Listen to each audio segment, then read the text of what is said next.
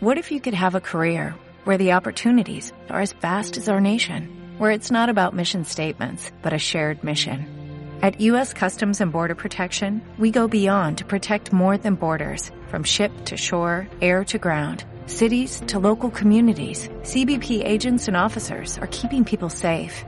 Join U.S. Customs and Border Protection and go beyond for something far greater than yourself. Learn more at cbp.gov/careers.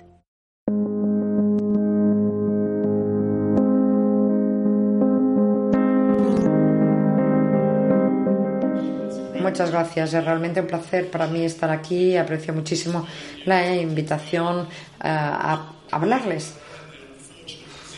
Yo estoy en la posición difícil de tener que disculparme tanto por mi inglés como por mi español.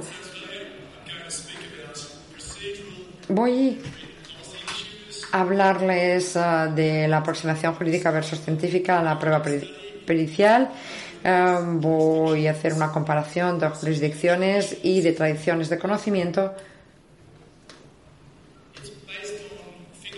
Se basa en las uh, huellas uh, dactilares y también otras formas de, uh, peritaje en distintas jurisdicciones. Voy a contarles una historia, pero una historia que no va en orden cronológico. Voy a empezar con un exposé científico sobre las uh, pruebas de huellas dactilares y después voy a explicarles un poco los distintos distintos episodios en Australia, en uh, Gales y en Estados Unidos y las respuestas que se hicieron a la prueba para hacer un poco pues una, una, una comparativa al ver cómo las huellas dactilares entraron en los juicios, pues se plantearon una serie de desafíos. Ah, hubo una especie de, de, fracaso y algunos, con algunos puntos de éxito casi por suerte, por casualidad. Al mismo tiempo, si hablamos del resultado hoy, es lo que algunos podrían llamar la coproducción. La prueba por huellas de, mm, dactilares es una coproducción de abogados, de, peritos y ah, a veces separado de la investigación científica, del conocimiento científico. Yo voy a centrarme en una serie de decisiones tomadas, en una serie de sentencias adoptadas en, ah, como decía, en algunos casos concretos informes periciales y eso es porque, eh, bueno, no conocemos tampoco todos los casos. Si conociéramos algunos fantásticos, pues podríamos eh, utilizarlos y tendríamos mucho más aprendizaje y mucho más feedback. También necesito saber que yo no creo que eh, sea infalible y, pero que las huellas dactilares son algo positivo en general. Bien, voy a empezar con conocimiento científico, eh, los distintos regímenes y los informes planteados y lo que han hecho los tribunales. Voy a empezar diciendo un par de cosas sobre las huellas dactilares y la comparación de las huellas dactilares.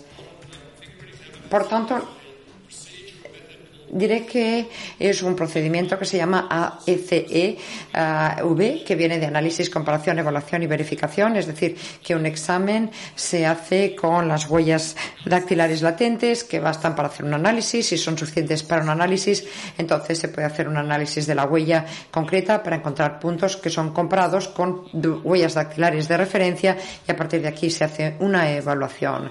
Y prácticamente siempre hay una verificación positiva para identificar una persona, una única persona en toda la historia de la humanidad. Y después hay una revisa por una revisión por parte eh, de otro perito, pero vamos en muy pocas ocasiones porque en principio el primer resultado es suficientemente válido. La validación de las huellas dactilares normalmente depende de dos asunciones. Primero, son únicas y eh, hay un dogma eh, que dice que no hay ninguna que sea igual. Cada una es absolutamente diferenciada y las huellas son ah, permanentes. La mayoría de los examinadores de huellas dactilares a lo largo de los últimos 100 ah, años son eh, investigadores ah, o agentes de policía incluso. Cuando los peritos pues testifican ellos tienen que empezar explicando el método utilizado diciendo que es infalible y que están 100% seguros respecto al análisis. Y es importante decir que la interpretación de huellas dactilares es subjetiva, que el análisis es el que marca la causa, es decir, hay una interpretación y es la causa de suficiencia, es decir, hay una serie de estándares que establecen esta suficiencia de la prueba de, de huellas dactilares y de su identificación.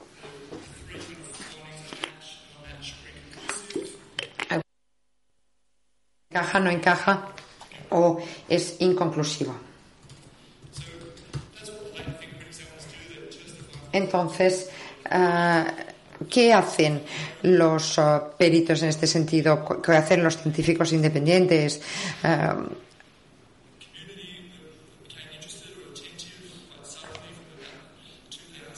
desde 2004 o 2005 desde que empezaron eh, el caso de Mayfield, hubo una serie de revisiones y me voy a centrar sobre todo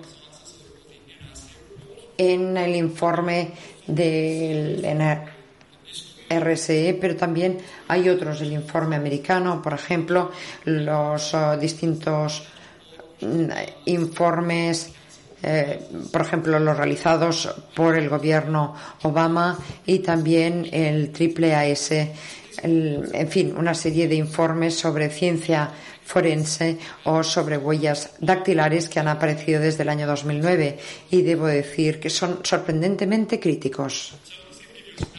A ver, veamos un poco lo que los científicos, ingenieros, los investigadores, em, biomédicos, etcétera, han dicho en los tribunales, en sus recomendaciones. y lo primero que dicen es que hay una la validación de técnicas es básica, hay que formal, hay que validar formalmente los procedimientos. Y es interesante porque la validación te dice si la técnica funciona, si en qué condiciones funciona y hasta qué punto funciona. Y lo interesante es que desde un punto de vista desde un punto de vista histórico de hecho en el 2009 hubo una validación muy importante sobre las uh, huellas dactilares y precisamente lo mencionen. También dicen que cuando hablamos de ciencia forense no podemos limitarnos tampoco a las huellas dactilares, sino que hay otros elementos para mm, certificar la certidumbre de los, de los valores. Evidentemente, esto es esencial para determinar la certidumbre de un valor o de un error. También si hablamos de normas o de estándares, buena, buena parte de las prácticas no tienen estándares o normas o las tienen bastante débiles o no han estado determinadas de una forma empírica, eh, no se revelan en informes y eso también plantea una amenaza. Después los factores humanos también tienen mucho que ver con las cuestiones fisiológicas, la visión, la fatiga. Y esto es interesante porque los factores humanos y el sesgo pueden ser clave cuando hablamos de ciencia forense. Y aquí no es que un sesgo de moralidad, sino que digamos que la mayoría de las ciencias forenses simplemente no toman eh, o no prestan atención a los riesgos que conllevan estos, estos factores. Pero si hablamos de los comentarios de los científicos respecto a las huellas dactilares, los científicos lo que decían en el año 2009 y hasta 2011 respecto al método ACV, que respecto al cual muchos expertos han testificado diciendo que es infalible, pues eh, ellos dicen que permite eh, comparar, pero que no se evita el sesgo porque es demasiado amplia para garantizar la repetibilidad y la transparencia y que no garantiza que dos análisis eh, puedan obtener los mismos resultados. En cuanto a la terminología, el informe más reciente de la Asociación Americana Científica dice que los examinadores de, uh, huellas dactilares latentes normalmente han dicho que eran capaces de identificar la fuente de una huella dactilar latente con un 100% de exactitud. Pero los resultados no siempre han sido así. Uh, el Consejo de Asesores y de Ciencia y Tecnología han revisado los informes existentes, como mm, de hecho han revisado siete estudios forenses y aquí vemos los distintos estudios de validación de las huellas dactilares desde el año 2009. Estamos hablando de científicos, ah, todos los estudios evidentemente son revisables y se les ha pedido pues que revisaran todos los, los, estudios científicos que tenían y estos son los resultados y la verdad es que es ah, resultado es interesante ver eh, los resultados porque hay errores. Hay eh, estudios que se han hecho muy parecidos a las situaciones ah, originales y se encuentran, se han encontrado errores, por ejemplo, uno en cada 600 ah, o en algunos casos uno en 18 ah, o en 24. Por tanto, realmente no parece muy infalible. En cuanto a lo que los examinadores dicen que deberían hacer. Hay una asociación que dice que se, ha, inducido a error, se ha llevado a error durante décadas y que muchas veces hay un exceso en la evaluación o una mala interpretación de resultados o que hay indicadores claros que inducen a error.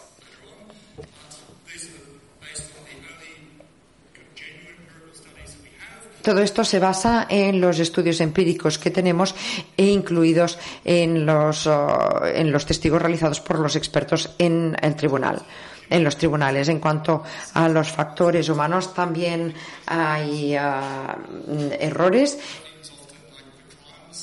Antes los oh, peritos hablaban de ah, los exámenes, de las comparaciones realizadas y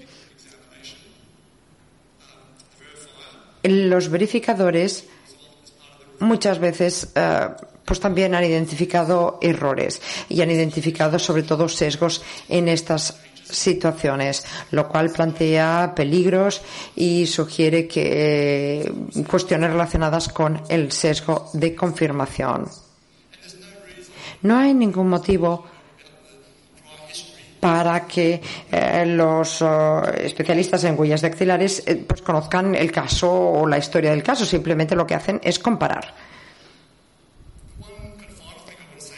Un último punto que yo quería mencionar, ah, hablando del sesgo en los tribunales, es que los científicos que han estudiado todos estos temas se sorprendieron y no pudieron evitar ah, criticar a tribunales en los Estados Unidos ni, ni tampoco pudieron evitar ah, hablar de los criterios eh, que utilizaban los abogados para obtener, obtener sentido de información desinformada.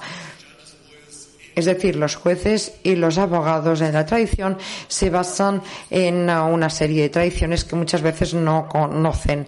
Eh, estamos hablando de buena práctica, de programas de certificación, de protocolos estandarizados, de pruebas eh, profesionales que en realidad no pueden sustituir una evaluación formal. La experiencia, el consenso, em, muchas veces no basta y es inadecuado. Necesitamos tener estudios formales y necesitamos eh, saber cuál es el resultado de los individuos y su nivel de error. Bien, aquí tenemos una especie de ah, trasfondo de la historia de las huellas dactilares.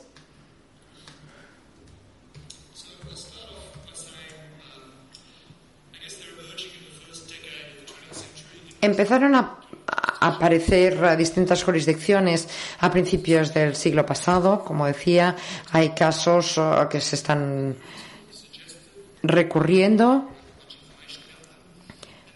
Y otra cosa que es importante decir es eh, los estándares de admisibilidad que en esa época evidentemente son eran muy distintos de los que existen en la actualidad.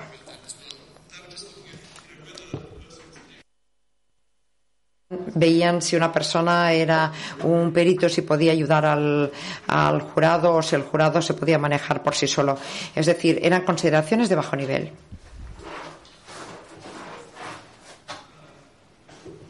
El primer informe angloamericano, un caso americano, era el caso de Castleton, era un caso también de huellas dactilares, exclusivamente en este caso. Eh, lo interesante es que no era una cuestión de admisibilidad, sino de si las huellas dactilares, las pruebas, podían apoyar una prueba más allá de cualquier duda razonable. Hay un perito y el tribunal dice sí puede. Y lo interesante en este caso es que encontraron una vela donde había, se había producido un robo. Y las velas son móviles, eso no se habla realmente en el caso. Y hay una pregunta que se hace al examinador de si podía identificar una huella dactilar eh, clara una huella que se dice que tiene la huella digital de Castleton. Y aquí vemos el fallo. Es el primer, el primer fallo tomado en función de unas huellas dactilares. Y ahí está todo. Y es interesante porque este caso podría tener mucha autoridad en relación con la, eh, el, valor de prueba de las huellas dactilares. Aquí las huellas dactilares entraron directamente en el tribunal, en el tribunal y a pesar de que las pruebas eran débiles, eh, pues eh, en fin, acabaron teniendo una, una, una fuerza realmente significativa. Ahora pasamos a los Estados Unidos. El primer caso eh, en los Estados Unidos fue el de Jennings.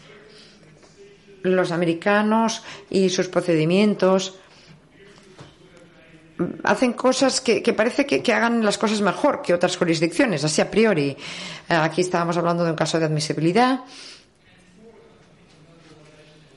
y hay una movilización por parte de la Fiscalía y por parte del Estado. Se reunieron una serie de peritos, de expertos para que presentaran sus pruebas. Estamos hablando, por tanto, de un litigio uh, uh, organizado y que apostaba fuerte por el valor de las huellas dactilares. Y lo interesante en este caso es que um, se habla de Castleton como práctica inglesa y si nos fijamos en ah, las notas aquí, el juez dice que se que se aceptan las huellas dactilares porque la experiencia ha demostrado que son fiables y en realidad solo se había utilizado en un caso en Inglaterra pero como Adrián decía esta mañana, muchas veces eh, no sabemos, es decir, no hay una verdad fehaciente y no sabemos exactamente lo que es cierto y lo que no.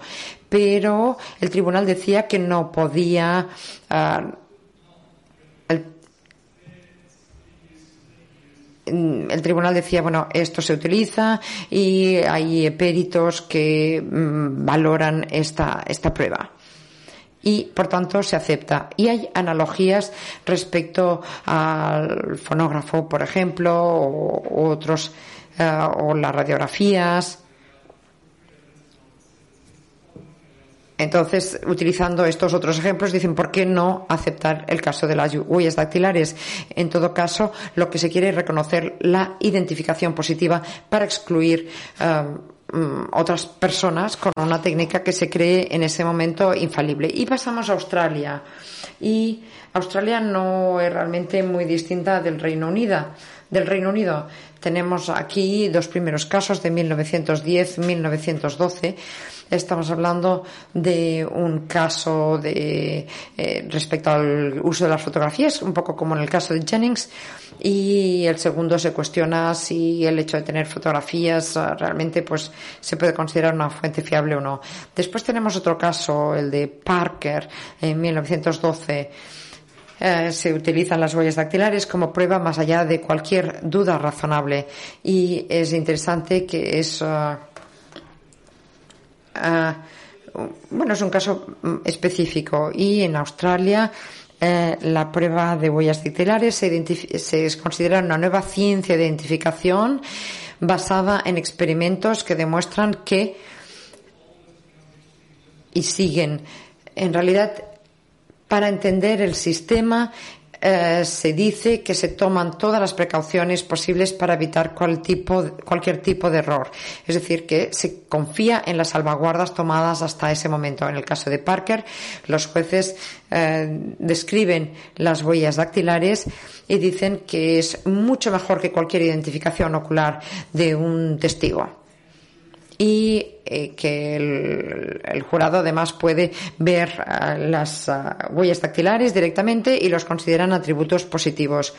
Y el, el responsable de Australia, el mayor responsable judicial de Australia, él es explicó sus dudas en retrospectiva. De hecho, cuestiona si este apoyo científico y eh, la autoridad de las eh, declaraciones hechas por otros peritos realmente es suficientemente válida.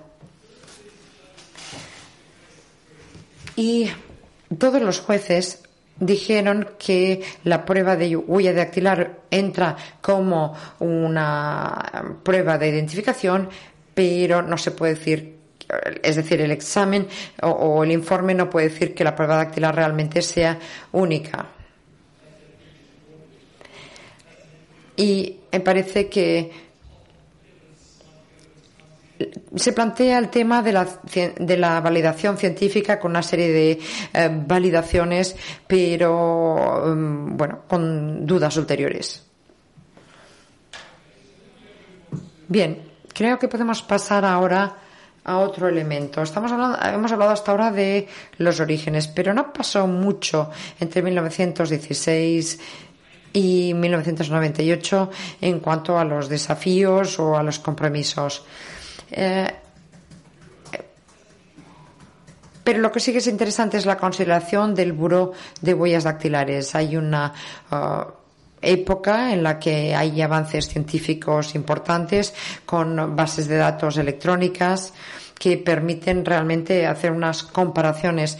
Por tanto, la probabilidad de decir si hay un sistema que encaja o no encaja, una huella que encaja o no encaja, pues apareció ya mucho más tarde, digo, con los procedimientos electrónicos que permitían eh, el concepto de admisibilidad. Sea como fuera, pasamos a 1975.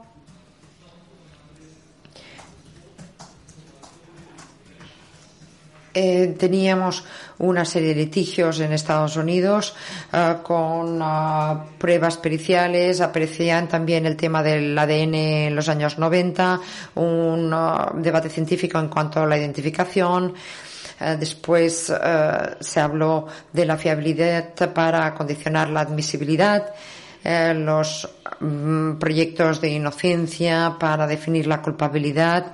En el Reino Unido había una comisión también que analizó una serie de errores y predicciones como el caso de Dingberg y otras comisiones. Por tanto, eh, se descubrió que en estas jurisdicciones que las cosas podían ir mal y realmente muy mal. y uh, se empezaron una serie de procedimientos en los Estados Unidos, pero no fue hasta 1998 que nos encontramos con el primer desafío importante en cuanto a las eh, a las pruebas de las huellas dactilares y creo que este esto es importante sobre todo en estudios académicos eh, y los estudios académicos de la ciencia de, la Academia de Ciencias Naturales. Por tanto, vemos aquí una serie de, de casos, Mitchell, eh, Liera Plaza, Liera Plaza 1, Liera Plaza 2, se empiezan a plantear preguntas respecto a la fiabilidad, las pruebas, las tasas de error, este tipo de casos, de, cosas. Y estos casos son interesantes, pero Uh, por ejemplo, Mitchell y Liera Plaza presentaban una serie de pruebas de identificación y Lira Plaza es un caso interesante porque eh, intervino un juez federal y en el primero hubo una, una vista de admisibilidad que excluyó la prueba por uh, huellas dactilares y hubo otra vista, otra audiencia y se tomó una decisión distinta al cabo de unos meses. En uh, Mitchell hay una serie de criterios que se fueron que se aplicaron para las evidencias o las pruebas de, de huellas dactilares en cuanto a la prueba de si los examinadores pueden hacer identificaciones positivas, uh, lo que hay en cuanto a pruebas uh, científicas y después el hecho de que se, se, han utilizado estas huellas dactilares durante prácticamente 100, 100 años, pero todavía hay muchos interro interrogantes. Y aquí hay uh, pues una publicación que explican los distintos factores. Pero no conocemos de tantos errores, así que debe estar más o menos bien en cuanto a pues estándares, la comparación de huellas dactilares no es como la ciencia, donde pues hay cierta rigurosidad o mm, normas que se han desarrollado y en cuanto a aceptación general, pues hay alguien que dice, bueno, pues que todos los examinadores lo aceptan, la huella dactilar y por tanto se acepta pues eh, para la comunidad relevante, con lo que sí. Mm, no había habido estudios de validación formal, no conocíamos la tasa de error y entró. Luego en Llera Plaza, el primer caso en que se excluyó. Bueno, es un caso interesante porque, mm, aunque o bien solo un criterio se satisfizo y fue la aceptación general y el juez dijo que la comunidad de huellas dactilares no era científica con lo que se aceptaba parcialmente pero luego en una eh, revista pues se encontró que había tasa de error baja en pruebas luego eso se criticó como que era algo demasiado fácil luego pues pocos errores conocidos en la práctica se escribió como el tema de las huellas digitales no como ciencia sino como un conocimiento técnico y por tanto pues casi exagerado prestó mucha atención al largo historial del uso de huellas dactilares, los padres y luego también pues esto vino apoyado por el hecho de que los tribunales ingleses admitieron pruebas de huellas dactilares. Interesante porque los tribunales eh, ingleses tienen otros eh, otra normativa de admisibilidad muy distinta hay un, un laissez-faire, ¿no? Un dejar hacer y Estados Unidos que tiene estos, estas normas basadas en fiabilidad en casi todas las jurisdicciones se basan en una jurisdicción y en cambio había lugares donde no había norma alguna.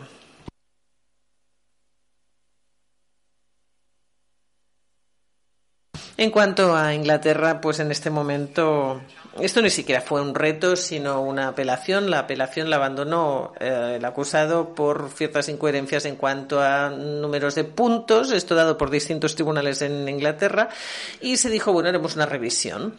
Y piensen en esto en cuanto a pues una apelación, ¿no? O sea, repasaron la historia de las pruebas con huellas dactilares en Inglaterra y se alegraron por el progreso y por el rendimiento excelente de por parte de los servicios de policía, pero Mm, hay que pensar en todo esto. En Castleton no hay debate de normas o criterios. En 1924, pues eh, se introdujo una norma de 16 puntos por parte de Scotland Yard en función de estudios introducidos por Bertillon. Luego se demostró que aquello había estado falsificado. En el 53 hubo una conferencia nacional y el consenso de adoptar 16 puntos y en el 83 el consenso adoptado fue de 12 puntos como norma. En el 88, 1988, el Ministerio del Interior pidió a dos científicos que revisaran las normas de puntos en huellas dactilares. Revisaron eso, encontraron que de hecho no había mm, una base estadística científica lógica para el tema de los puntos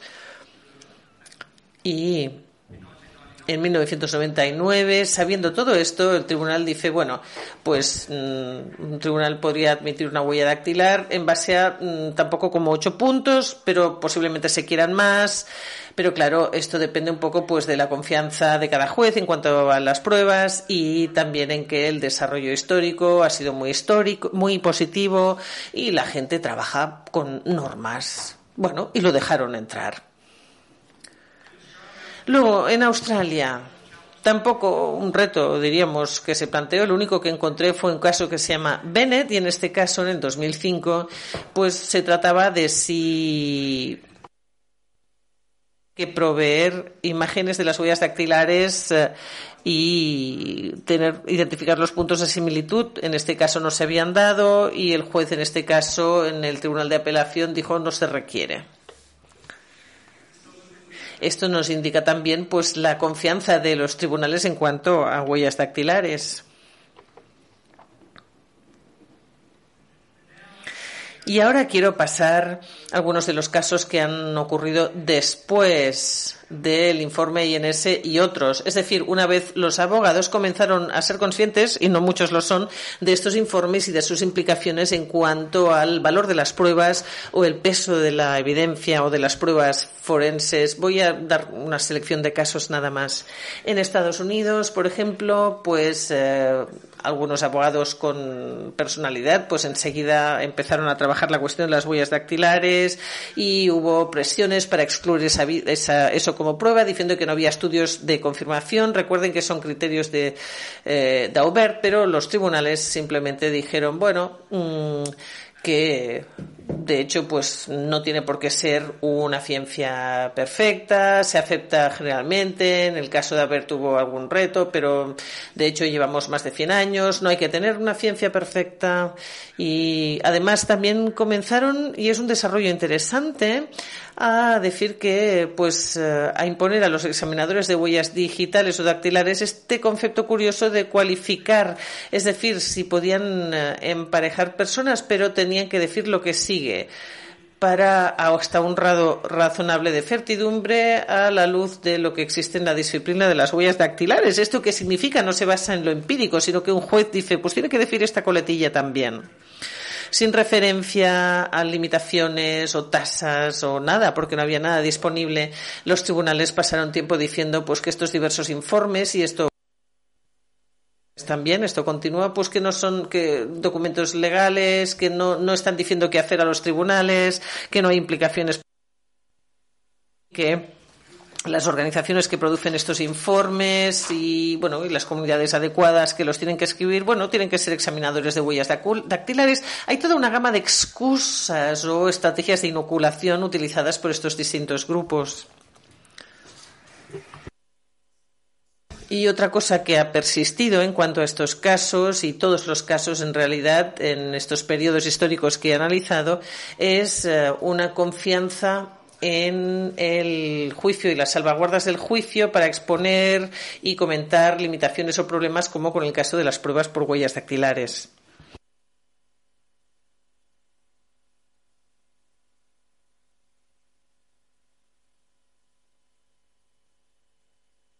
En Inglaterra, mm, en las postimerías del famoso informe no hubo respuestas ni reacciones no se había prestado pues mucha atención a un informe científico de otra jurisdicción y bueno no se ha invocado, realmente mm, es interesante. Hubo un cierto reto que se planteó en el 2011, pero no se refiere al informe, sí que se refiere pues a una inquisición en un tribunal escocés en cuanto a una identificación fallida, un error, pero eso tenía que ver más con las normas y problemas que se podían resolver al final del estudio. Luego en Smith pues hubo identificación positiva de, por parte con una huella dactilar, pero lo que no se dijo a la defensa, y esto es típico porque no, no, no te dan información pues del background, no encuentras nada de lo que ocurrió, es todo muy opaco, informes muy breves, eh, los examinadores realmente no se explayan y originalmente se dijo que el examinador de huella digital que había hecho el trabajo pues había pensado que esa huella dactilar, era insuficiente para la comparación, pero una vez se ha condenado a Smith, vuelve a leer la huella y decide que sí es suficiente para comparar e identificar que se trata de Smith. Esto no se, no se reveló. La defensa Mm, trajo dos peritos y el, fiscal, y esto es típico pues para que haya mejores resultados de fiscalía. Pues el fiscal retó estos expertos, estos peritos de huellas dactilares, con lo que vemos que hay una respuesta asimétrica mm, total en este caso y en el momento de la apelación pues se dijo que algunas de las prácticas y procedimientos eran inapropiados. Pues eh, la única vez en que el Consejo de Investigación Nacional informó o en que cualquier informe eh, que, que he utilizado antes apareció en algunas decisiones inglesas fue en el caso del análisis forense de pediatras clínicos identificando personas en función de ver cámaras CCTV de circuito cerrado y sus movimientos. Y en ese caso pues los científicos este es un meta experto un meta perito pues vino al tribunal diciendo estas personas nunca han estudiado la técnica no sabemos si pueden hacerlo están ofreciendo identificación o algo que se le parezca no debieran permitirlo debieran hacer estudios y se dijo pues al metaperito, usted no es un experto clínico.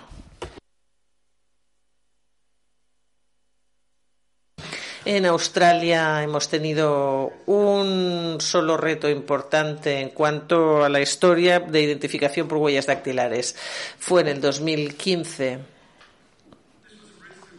se trató de bien una situación en la que había una información relativamente buena por parte de un consejo bastante junior y eh, bien desgraciadamente se puede leer de muchas maneras porque el, el examinador a quien se repreguntó dijo que no sabía nada de los informes que habían revolucionado o hecho temblar los cimientos de la disciplina de las huellas dactilares en su historia de 100 años. Básicamente se le hizo un, bueno, una, una sesión de repreguntas en cuanto a sesgos, errores y declaró mm, bueno, que es un método invaluable, infalible, tal como lo utilizo, 100% seguro, nunca he cometido ningún error y el experto rechazó la autoridad de estos diversos informes su rechazo, sea, o sea, no sincero o genuino, hace, hizo que esos informes no podían pasar a tribunal y esos informes, de hecho, fueron pues criticados y castigados por los jueces que no se los habían leído. Con lo cual, pues sentaron ahí expertos de huellas dactilares con identificación positiva en función de una sola lectura de una huella dactilar y ahí no se cuestionó y se, se mantuvo el valor de esa evidencia, de esas pruebas. Había ofrecido un informe no mm, vinculante, un informe muy breve realmente, y esto confirma que en Australia no tenemos ningún requisito de fiabilidad como parte de la toma de decisiones. Y quiero añadir algo porque he admitido pues que en relación a Inglaterra hay una diferencia, pero es que en un momento en que la Academia Nacional de Ciencias y los asesores nos dicen que incluyamos la incertidumbre, la tasa de errores y las limitaciones en los informes. Desde el 2012 los ingleses introdujeron un sistema de informes forenses y lo que eso significa es que ahora un acusado pues eh, se le da una declaración de una frase eh, diciendo pues esta huella dactilar encaja con usted y eso es todo lo que te dan, nada más. No hay ni cualificaciones ni explicaciones de lo que ha ocurrido ni nada. O sea, eso encaja o no encaja. Y si tú quieres más, pues tienes que dar buenas razones de por qué y entonces pues te darán información específica a esas preguntas que planteas y nada más. Los ingleses están preocupados por la eficacia y el dinero estos días. Quizá tienen razón. Bueno.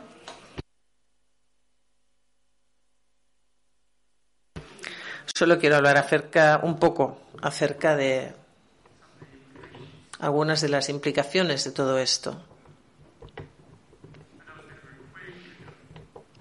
Todo ha sido rápido y ha sido una exposición algo así como parcial, pero es empírico y es interesante porque Muchos de los tribunales después hablan de estos primeros casos pues como autoridad para el valor y la fiabilidad de las huellas dactilares y sin embargo casi sin excepciones que yo sepa no hubo casos serios, no hubo casos que pidieran este procedimiento funciona y cómo y hasta qué punto este individuo lo puede hacer bien y cómo sabemos que lo está haciendo bien.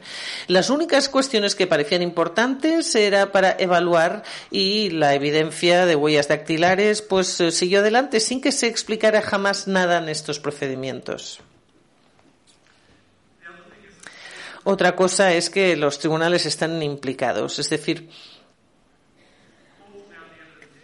los tribunales permiten eso como prueba y los examinadores de huellas dactilares pues acuden y se les eh, apoya. Y esto es así, dicen que nunca se han equivocado y lo demuestran como prueba de su habilidad. Desde luego sí que dice cosas de su habilidad, pero no tanto de su intención. Los primeros casos generalmente eran casos pre-fiabilidad para esas secciones que lo tengan, pero se utilizan todavía como una base autoritaria. Han cambiado las normas con el paso del tiempo. Incluso cuando empezamos a retar y cuestionar la evidencia de huellas dactilares ocasionalmente, como ocurrió en Estados Unidos en función de su fiabilidad, que no era del 100% y se vio, pues mm, eran casi, eh, bueno, se permitió que continuaran las pruebas por huellas dactilares y solo algunas jurisdicciones han modificado esa cuestión muy Incluso en la ausencia de estudios científicos se justificó por parte de estos tribunales, tribunales con estándares de fiabilidad formales en cuanto a las pruebas y la evidencia. Por lo que hace a los criterios legales, para la admisión y evaluación de la evidencia, solo podemos decir que los tribunales han usado los criterios equivocados y siguen haciéndolo. Los tribunales tienden a utilizar estas variables proxy, esta heurística para comprender la experiencia, pero van mal orientados porque individualmente y en combinación algo que tuviera valor para entender experiencia, pero claro, es que están limitados y potencialmente eh, lleva una interpretación errónea y además los tribunales se están fiando de algo que otros tribunales han permitido, con lo cual nunca nadie cuestiona en realidad. Y según los científicos hay cosas que podríamos hacer para entender el valor de un procedimiento. Los tribunales, de hecho, nunca han requerido que todo esto se lleve a cabo para comprobar que esas pruebas eh, son sólidas y fiables y han entrado. Y no hablamos de nada oscuro, gótico, curioso, sino algo que se utiliza regularmente en centenares de miles de millones de casos en todas partes estas comparaciones de huellas dactilares. En cuanto a salvaguardas en momentos de juicio, pues creo que esto hay que verlo como un fracaso, ¿no? Porque nos fiamos mucho en los juicios, pero dejamos que entren las pruebas, que los jueces sean un poco pues los porteros de lo que entra y lo que sale en cuanto a pruebas, ¿no? Y en cuanto a cómo dejar que los abogados lo gestionen y también pues revelación, problemas, limitaciones. Los peritos no han sabido llevar a cabo un buen código de conducta en muchos casos. Es decir, hay muchos examinadores de huellas dactilares que realmente no sabían mucho sobre la cuestión deontológica o la cuestión de validez. Y yo creo que y esto está en el último exam, eh, ejemplo, aunque es algo antiguo, ¿no? De limitaciones, con ese compromiso hacia salvaguardas de un juicio, ¿no? Repreguntar, el que haya eh, la cuestión de expertos, peritos, etcétera. Pero en este caso, muy al principio, el tribunal garantizó al público y al acusado en el juicio, pues que tenían la garantía porque el jurado iba dirigido muy bien por el juez en cuanto al riesgo de error y con lo que la evidencia está abierta. Y en cuanto a cómo se lleva a cabo el juicio, se dice se tomaron todas las todas las eh, precauciones posibles para que nada afectara al jurado. Pero ¿en función de qué? Por Dios, no tenían ni idea de cómo rendían estas técnicas en esos tiempos. Y sin embargo, se nos dice que las salvaguardas están funcionando y que el jurado se le ha informado que el acusado, pues eh, sí, eh, tenía todo ahí Con lo que está mal, simplemente no se tomaron las medidas adecuadas. Y estos son salvaguardas y técnicas eh, por las que se identifican personas en función, pues, de, y esto en el pasado era simplemente con una lupa contando números de puntos de una huella dactilar comparada con otra. Así que en cuanto a salvaguardas, si uno piensa en la historia de estos procedimientos, eh, y estos entornos contenciosos, ¿no? Más de 100 años, vemos que el único cambio que se ha operado en cuanto a la presentación de, pruebas basadas en huellas dactilares ha sido algo que se ha pedido en algunos tribunales en Estados Unidos y que, bueno, el perito hable en alguno, con una cierta terminología y que a un cierto grado de certidumbre, pues, eh, sea un experto en su campo de huellas dactilares, como si eso fuera una cualificación con significado para que esas pruebas sean fiables de verdad.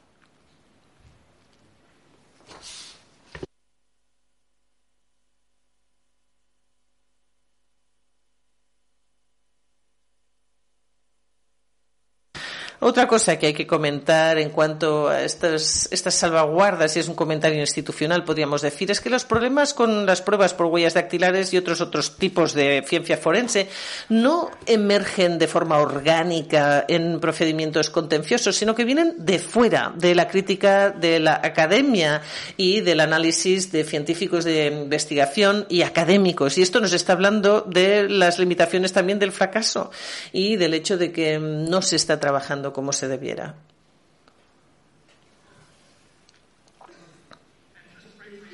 Y muy brevemente, para acabar, en cuanto a estas, bueno, tengo estas cuatro observaciones.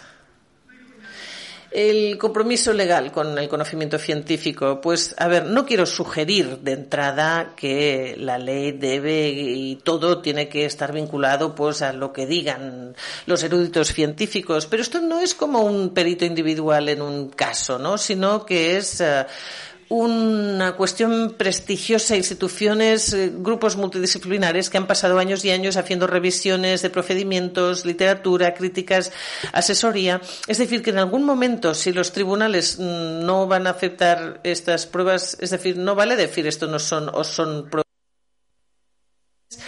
reflexionadas para aceptar o no lo que se pide.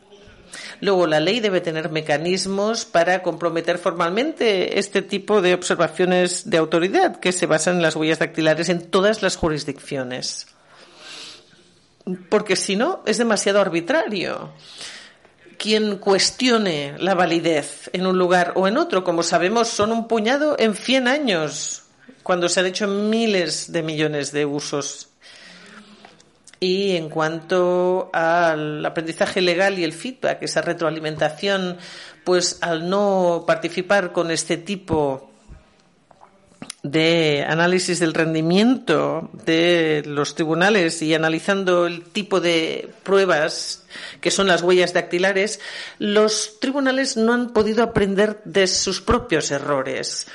Y entonces eh, tenemos la Academia Nacional de Ciencias y otros sugieren que eh, el rendimiento ha sido muy pobre y, en realidad no se han dado cuenta de que muchos procedimientos muy queridos no están funcionando bien y en la mayoría de casos no es que no puedan funcionar bien, pero casi siempre es eh, pues porque a pesar de, de, lo que ocurren simplemente no funcionan bien y no han querido analizarlo y no han querido mirar fuera y no han querido comparar sus propios rendimientos y se han perdido la oportunidad de ver la fragilidad de lo que están utilizando y eso es una gran pérdida para toda la institución porque de este modo no hay un retroanálisis que permita mejorar, no hay investigación empírica sobre su propio rendimiento y su propia progresión. En cuanto a otros tipos de, de evidencia científica forense, pues pues esas pruebas. Bueno, hay una historia de parcial de éxito porque la evidencia, las pruebas por huellas dactilares han funcionado bien. Hay, bueno, algún problema pequeño, pero vale la pena que puedan compartirlo, pero ha funcionado bien. Pero, sin embargo, las pruebas basadas en huellas dactilares no necesariamente son como otras ciencias forenses que hay por ahí, porque no sabemos tanto sobre balística o herramientas o CCTV o identificación eh, con mm, patología forense, neurociencia. Es decir, hay tantísimas, tantísimas cosas de las que sabemos muy poco en cuestiones de validación y muchas de estas cosas pues se manejan rutinariamente en los tribunales y realmente la precisión brilla por su ausencia. Mm, por lo tanto, las huellas dactilares no tienen por qué ser peores en cuanto a, esa falta de nivel, ¿no? Porque ¿quién es el primero en poder comparar la solidez de esas pruebas? ¿Qué hay de comparar un cabello microscópicamente? No tenemos ese cotejo y hay personas que dicen que eso no hay que usarlo y hay que intentar refinar lo que se tiene antes de abrir la puerta a un mayor elenco.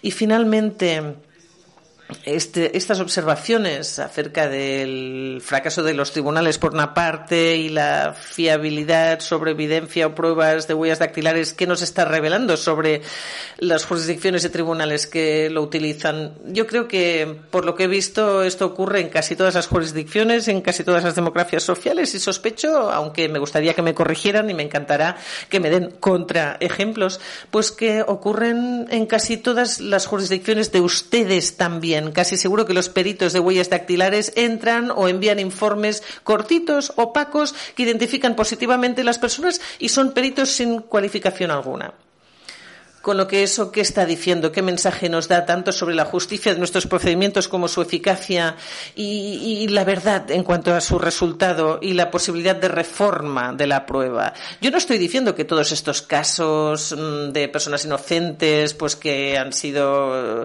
han, falsamente, han, bueno, han ido a prisión, sí que se han cometido errores, algunos, algunas personas habrán sido inocentes y fueron a la cárcel y hay limitaciones y problemas pues de infraexposición, pero en muchos casos eh, bueno, los juicios no fueron justos, simplemente, mm, sin importar el resultado. Los peritos exageraron el valor de su evidencia, dijeron más de lo que se debía decir sobre la prueba de las huellas dactilares y las limitaciones y problemas nunca, nunca se identificaron, ni se comentaron, ni se comprendieron por quienes tomaban las decisiones. Y eso es algo que no deseamos. Y aquí lo dejo. Gracias.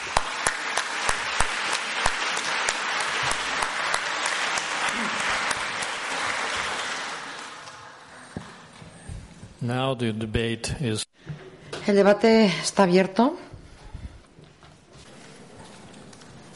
Muchas gracias por la exposición, fue sumamente interesante. Me, me, gustó mucho toda la exposición. Tengo dos preguntas.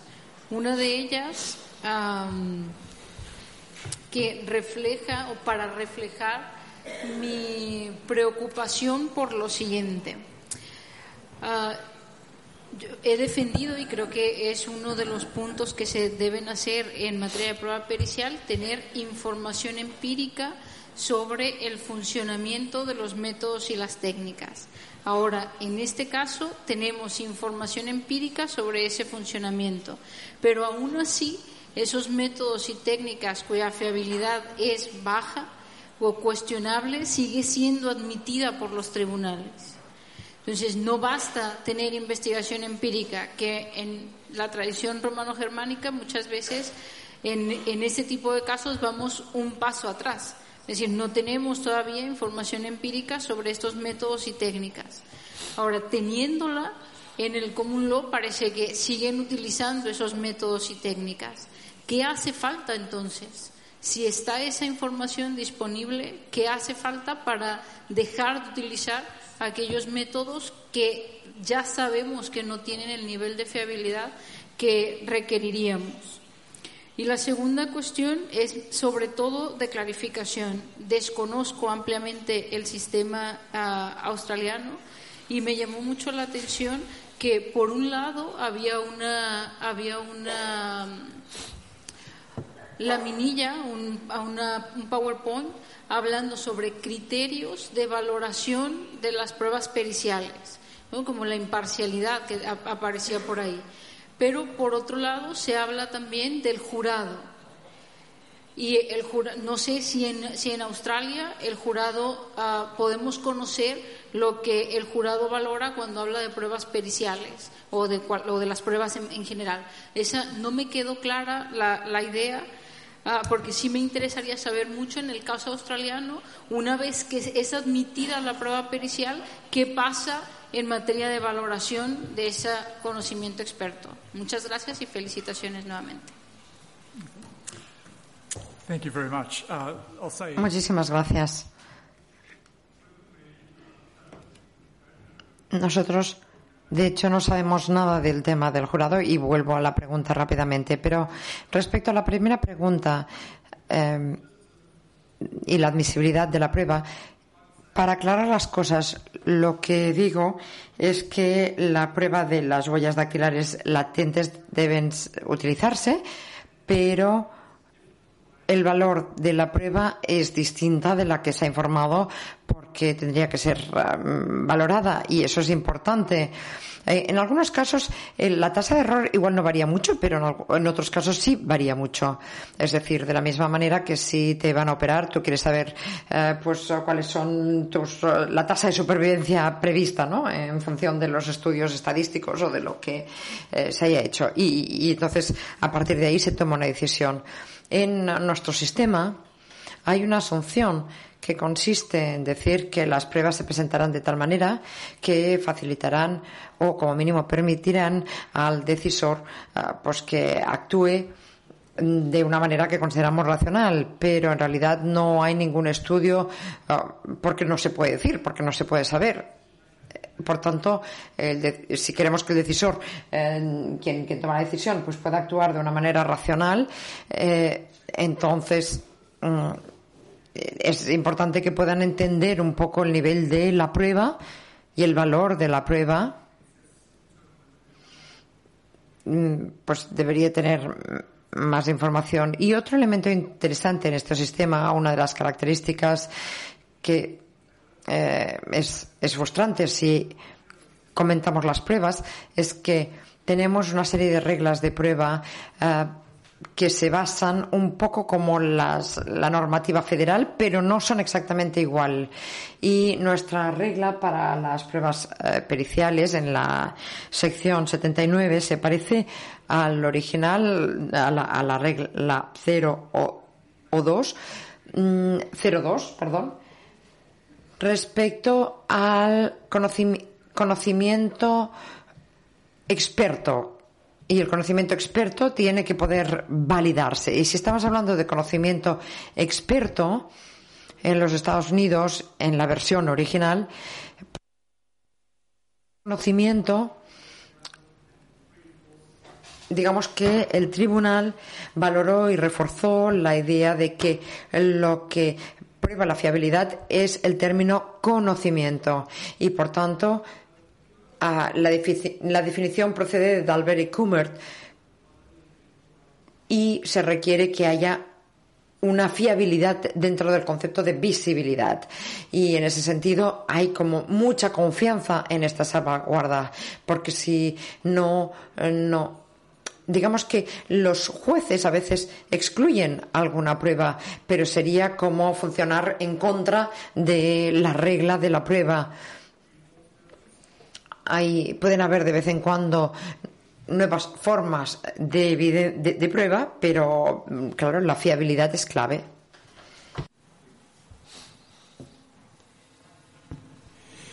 Escuché en una conferencia del 2012 al maestro Tarufo que en Estados Unidos el Instituto Federal de la Ciencia había hecho un informe de 1.200 páginas donde se había establecido que las técnicas forenses no eran científicas y por lo tanto no eran pruebas. No que no valieran nada, que en todo caso valieran como indicios. Yo soy de Perú, un país de Latinoamérica, y entonces eh, el asunto está que, por ejemplo, si se investiga un delito de secuestro, las penas son muy altas, de 25 a 35 años, y la Fiscalía, el Ministerio Público, tiene la sindicación de la agraviada y lo que va a que, por ejemplo, la secuestraron en un auto, el imputado niega y la Fiscalía le va a preguntar a la policía qué dato tiene para corroborar y la policía le va a decir que tiene una pericia dactiloscópica, una huella dentro del auto. Y entonces la pregunta es, eh, con eso se supone que está corroborado, se acusa y se puede condenar a una persona a 30 años. Entonces la pregunta es, eh, brillante su exposición, ¿cómo es que se tiene que hacer una pericia grafotécnica para que tenga el valor mayor de confiabilidad y además también se entiende, en el Perú por lo menos, son los policías los que hacen esto y la idea es que no sea un dogma. Se habla mucho de protocolo, pero en realidad eh, no hay una debida capacitación a los policías, jueces, fiscales y defensores, tampoco tenemos una sólida preparación y por lo tanto puede terminar como un dogma. lo que diga el policía y podemos mandar a la cárcel a alguien que no corresponde. ¿Qué recomienda usted con toda su experticia que debemos hacer respecto a esta pericia dactiloscópica? Muchas gracias.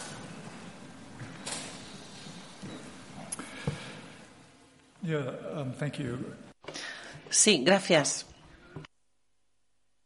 la evidencia, las expectativas o las em, recetas, diríamos, eh, que se ponen sobre los forenses y los eh, abogados y todos en, en, una situación de juicio es mucho. Y muchas de estas instituciones no tienen recursos como para producir el tipo de investigación y, bueno, los individuos eh, que están implicados y los, los, especialistas en huellas dactilares son un buen ejemplo, no están en una posición de encargarse de investigación científica. No, no pueden hacer estudios de validación si no tienen formación científica. Eso ya de entrada, con lo que hace que sea muy difícil la validación. Debo decir también, solo en cuanto al informe que ha comentado al principio, ¿no?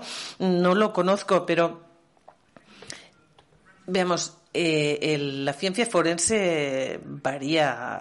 Hay algunos informes muy robustos, pero luego hay otros ensayos químicos, hay también el perfil, el profiling de ADN con ciertos resultados que sí que son muy buenos en general. Hay otros tipos de pruebas como pues la comparación en cuestión de balística, comparación de voz en llamadas telefónicas. Bueno, estas cosas sí que realmente la tasa de error es muy elevada, sí que hay mucha variabilidad. Y esa es una de las razones por las que requieres estudios formales para cada distinto procedimiento, porque si no no tenemos ni idea. Y entonces podría parecer que algo es muy plausible y a lo mejor pues no sé que un intérprete escuchando quizá pues en Australia es bastante frecuente tener un intérprete judicial que está traduciendo traduciendo y quizá pues a una persona asiática, ¿no? De una lengua asiática y se está escuchando pues eh, una la voz nada más y se pide que identifiquen a alguien. Claro, no son las mismas habilidades que ser un intérprete. La identificación de voces es distinto. No sabemos cuál es el rendimiento y los tribunales les permiten que lo hagan porque les es conveniente. Bueno, pues también una huella dactilar en un coche, como comenta usted, bueno, parece que si eh, hay un match, ¿no? Que eso encaja con la persona, da positivo, entonces sí, esa persona ha estado en el coche, pero claro, no sabemos qué hacía en el coche. ¿eh? Y los expertos de huellas dactilares hablan de match y no match, de que encaje o que sea la misma o no, pero no están en una posición por la que puedan decir qué puede estar haciendo una persona en el coche. ¿Estaba secuestrando a alguien? Mm, ¿Cuánto tiempo lleva esa huella dactilar ahí? Con lo que cuando entran en estos campos más formales, todo es pura especulación y entonces eso se convierte también en un problema. Y bueno, lo último que quiero decir es en cuanto a pues imágenes. Veamos,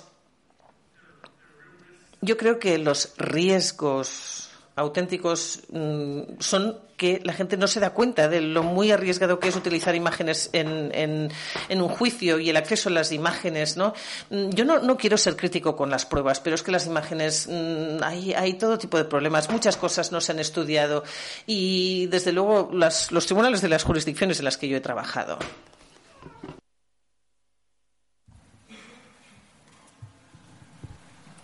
Buenas tardes, mi nombre es Cindy Reyes, docente investigadora y abogada litigante de Colombia.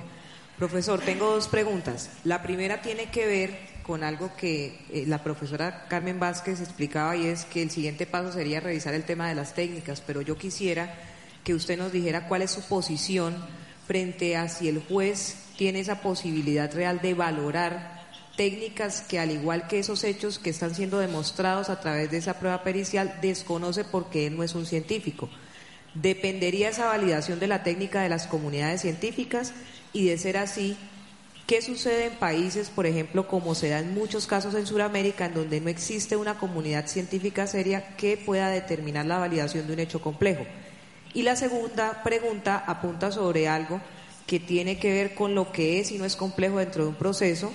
No tenemos a veces esa frontera de delimitación de lo que es un hecho complejo y de lo que no es y quisiera saber si usted considera que hay hechos de esos que se consideran complejos como los, los psíquicos, los, los que ocurren en medios electrónicos, incluso los futuros, que deberían demostrarse a través de pruebas periciales. Muchas gracias.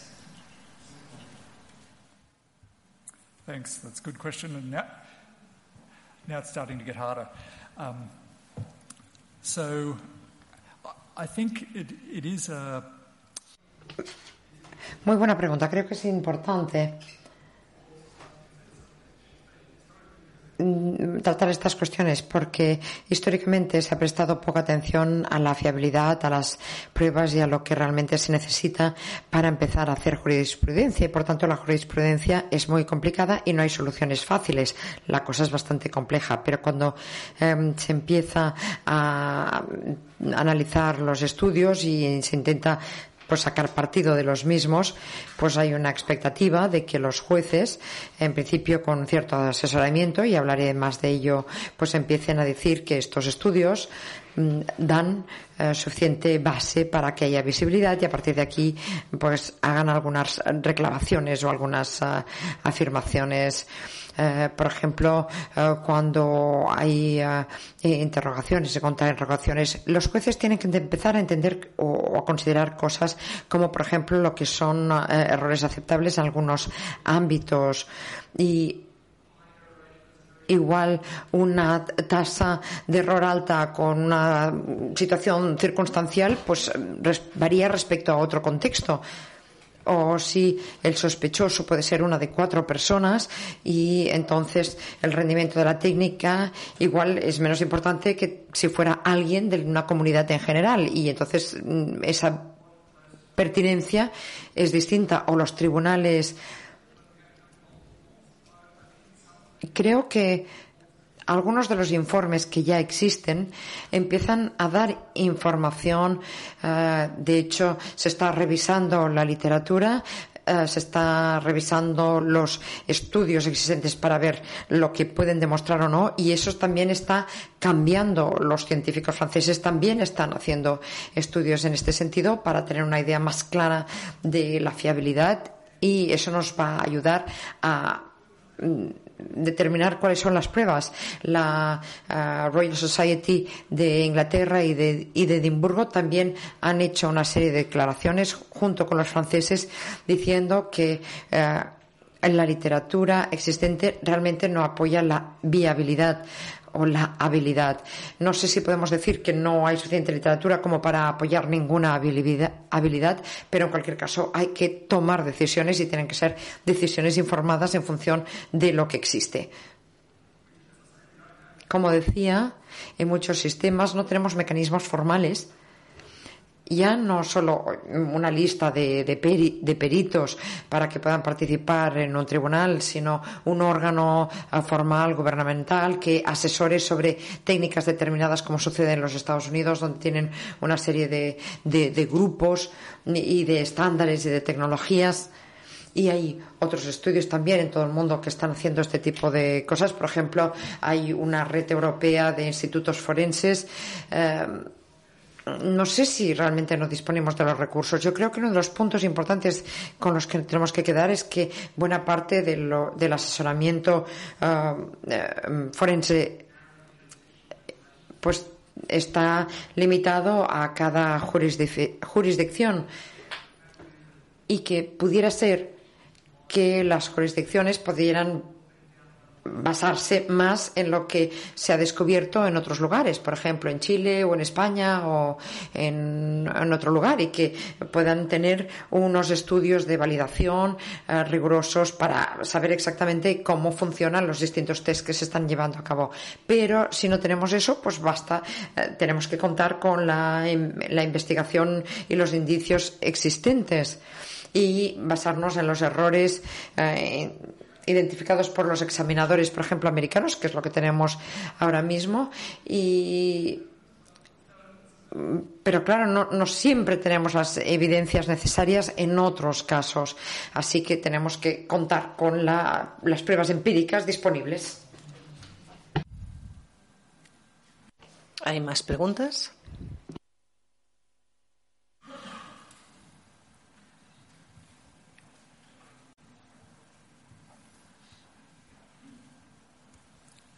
Uh, hi, uh, I'm Chris Dalman from London University, Sweden. Hola, Chris Cameron de la London University.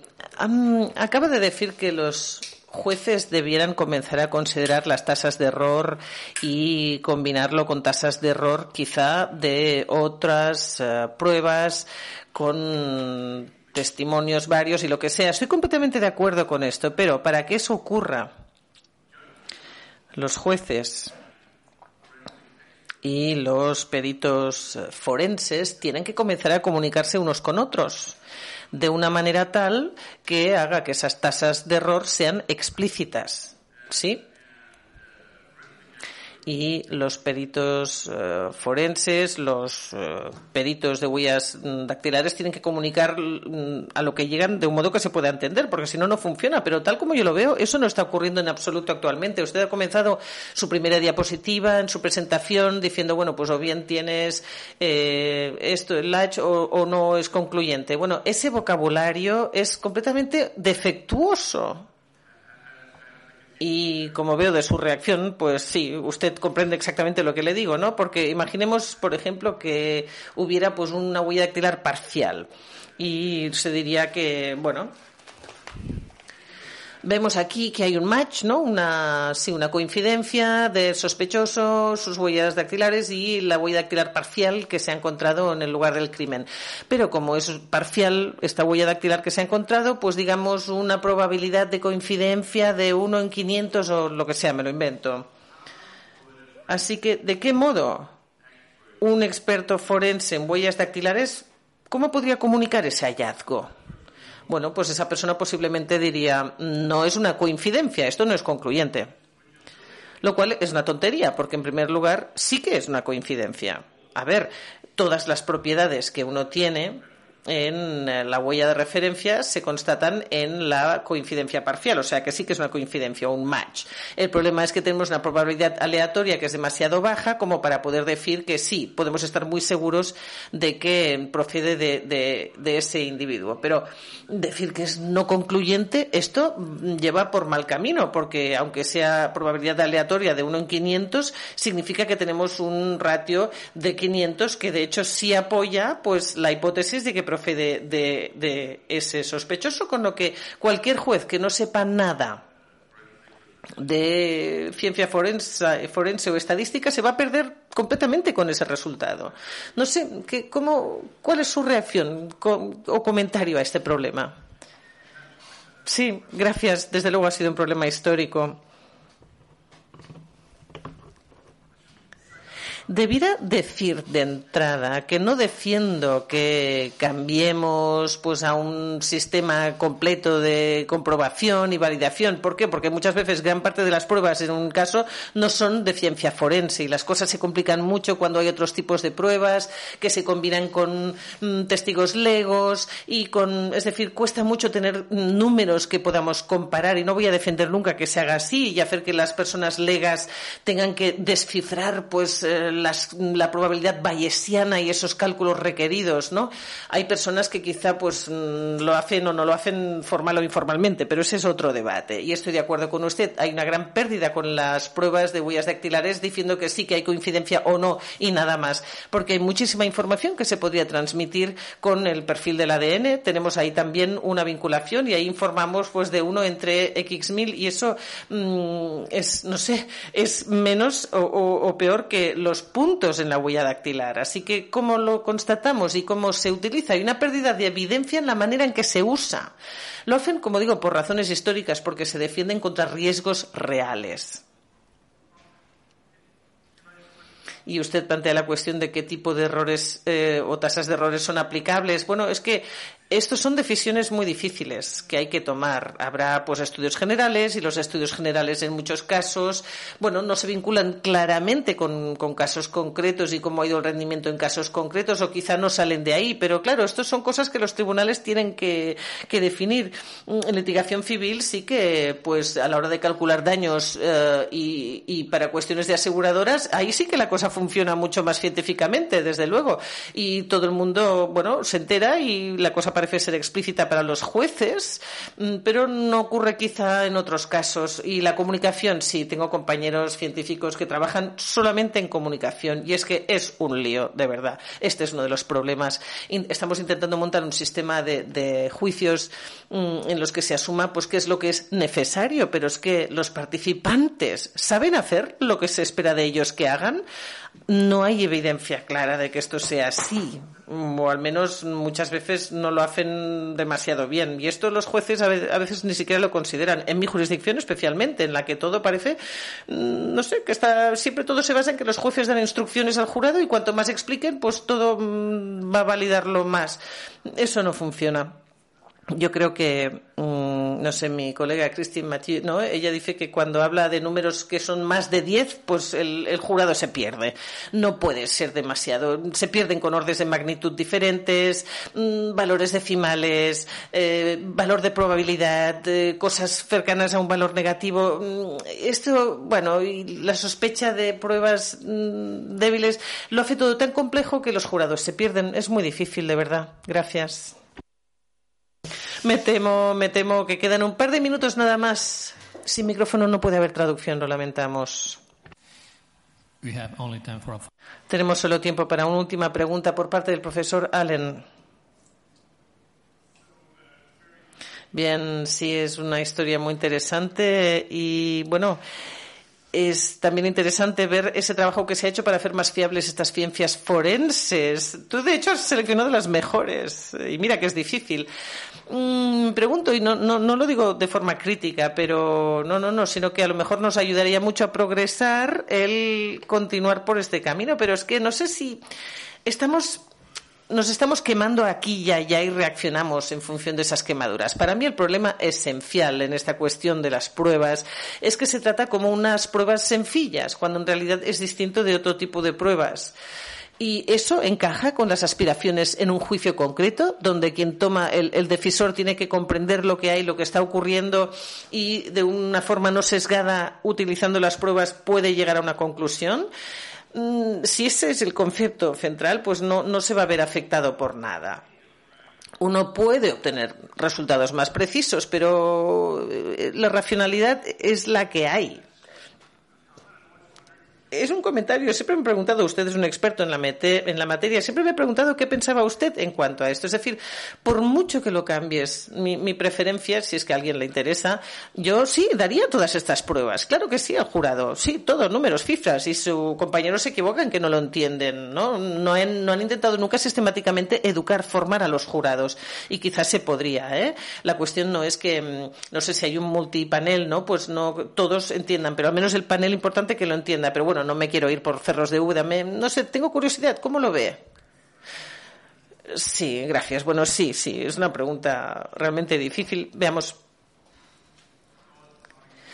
Si yo diseñara un sistema, no diseñaría el sistema que hemos heredado de centenares o miles de años. Este yo no lo querría porque tiene muchas fragilidades. No sé si tengo una respuesta clara de cómo podría ser este sistema que me inventara o creara, pero sería distinto de muchas maneras. Ya que tenemos los sistemas que tenemos, no veo nada más que intentar operar cambios en función de, bueno, eh, cambios sobre una información empírica. Esto es lo que he hecho de menos. Mm, he visto investigación, bueno, no sé, luego también en toma de decisiones grupales, también trabajar ahí, facilitar mejoras en el proceso de toma de decisiones de un jurado o de un panel experto. Yo no es que esté enamorado de la toma de decisiones judiciales y eh, a expensas de los jurados, pero tendríamos que intentar formar un poco. Quizás sea mejor tener jueces y razones eh, y no tanto jurados inexpertos, pero hay que ir con cuidado con temas políticos también. Bueno, pues ya perfectamente encajando con el programa, acabamos esta sesión aquí. Muchísimas gracias, profesor. Gracias a todos.